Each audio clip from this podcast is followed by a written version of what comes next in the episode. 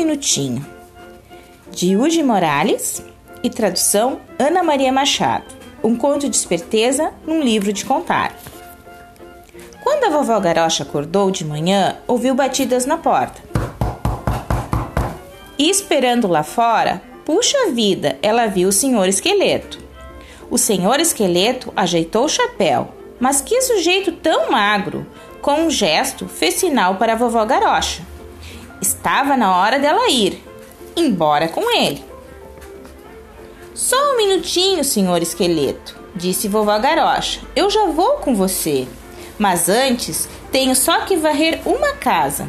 O senhor esqueleto lembrou que tinha tempo sobrando aquele dia, então resolveu esperar. Uma casa varrida, contou o senhor esqueleto, levantando da cadeira. Só um minutinho, senhor esqueleto, disse vovó Garocha. Eu já vou com você, mas antes tenho só que ferver dois bules de chá. O senhor esqueleto suspirou. Esperar mais um pouquinho, não fazia mal nenhum. Afinal, dois bules de chá fervidos, contou o senhor esqueleto e andou em direção à porta.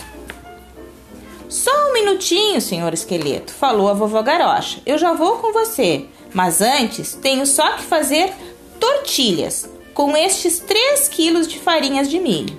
O senhor esqueleto revirou os olhos. Ele às vezes precisava mesmo ter muita paciência. Três pilhas de tortilhas, contou o senhor esqueleto e botou o chapéu na cabeça. Só um minutinho, senhor esqueleto, falou a vovó Garocha. Eu já vou com você, mas antes tenho que só fatiar estas quatro frutas. O senhor esqueleto franziu a testa, estava demorando mais do que ele esperava. Quatro frutas para uma salada, contou o senhor esqueleto, indicando que era hora de ir. Só um minutinho, senhor esqueleto, falou vovó Garocha. Eu já vou com você, mas antes tenho só que derreter cinco queijos. O senhor esqueleto batia com os dedos na mesa. Estava passando dos limites. Cinco queijos derretidos, contou o senhor esqueleto, correndo para buscar o casaco da vovó Garocha. Só um minutinho, senhor esqueleto, falou vovó Garocha. Eu já vou com você, mas antes tenho só que cozinhar seis panelas de comida. O senhor esqueleto levantou os braços, sacudiu as mãos. O que mais ele podia fazer? Seis panelas de comida cheirosa, que deve estar uma delícia, contou o senhor esqueleto. E ofereceu o braço à vovó Garocha. Só um minutinho, senhor esqueleto, falou vovó Garocha. Eu já vou com você. Mas antes tenho só que encher sete pinhatas com balas e doces. O senhor esqueleto sacudiu a cabeça sem acreditar. Estava ficando tarde. Sete pinhatas cheias de balas, contou o senhor esqueleto, e abriu a porta para a vovó Garocha sair. Só um minutinho, senhor esqueleto, falou vovó Garocha. Eu já vou com você, mas antes tenho só que arrumar esses oito pratos de comida na mesa. Chega! O senhor esqueleto já não aguentava mais.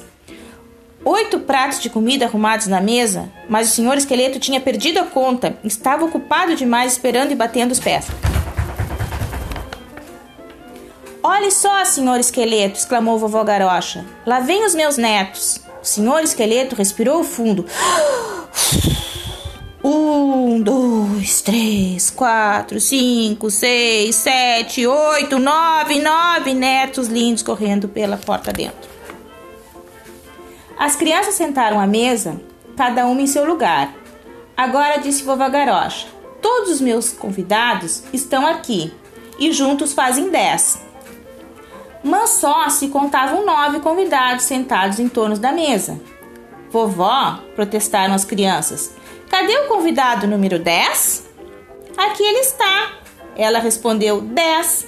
O número 10, é claro, era o senhor esqueleto. Estava na hora de comemorar o aniversário da vovó Garocha. Quando o bolo chegou, todo aceso, vovó Garocha apagou as velas com um sopro que nem o furacão. Quando a festa acabou, vovó Garocha beijou os netos um por um então anunciou: Estou pronta, senhor esqueleto. Mas puxa vida, onde estava o senhor esqueleto? Vovó Garocha só encontrou um bilhete. Querida vovó Garocha, sua festa de aniversário foi um assombro. Eu nunca me diverti tanto. Não quero perder sua próxima festa por nada no mundo. Pode contar com isso. Sinceramente, senhor esqueleto. Fim da historinha.